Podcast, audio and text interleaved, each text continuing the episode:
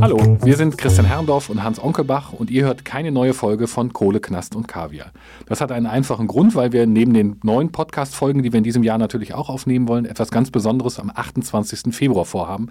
Da wollen wir unseren Podcast live vor Publikum aufnehmen. Dann sprechen wir über den Fall des Vampirs von Düsseldorf. Hans, wer war der Vampir von Düsseldorf? Der Vampir von Düsseldorf war ein Mann namens Peter Kürten. Äh, den hat man im Nachhinein als Serienmörder bezeichnet und das mit Recht, weil er mehrere Menschen umgebracht hat. Und das, ich sage jetzt mal ungefähr den Zeitraum in den 1920er bis Anfang der 1930er Jahre. Der hat damals die Stimmung in der Stadt sehr geprägt, weil es sehr lange gedauert hat, den zu stellen.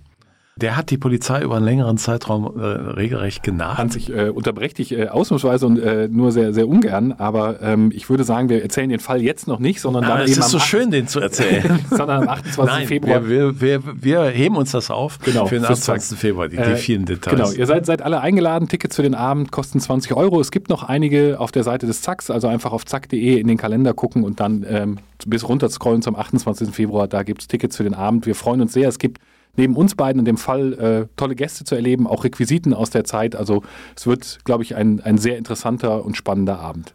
Und da werden wir auch erklären, warum er Vampir von Düsseldorf hieß.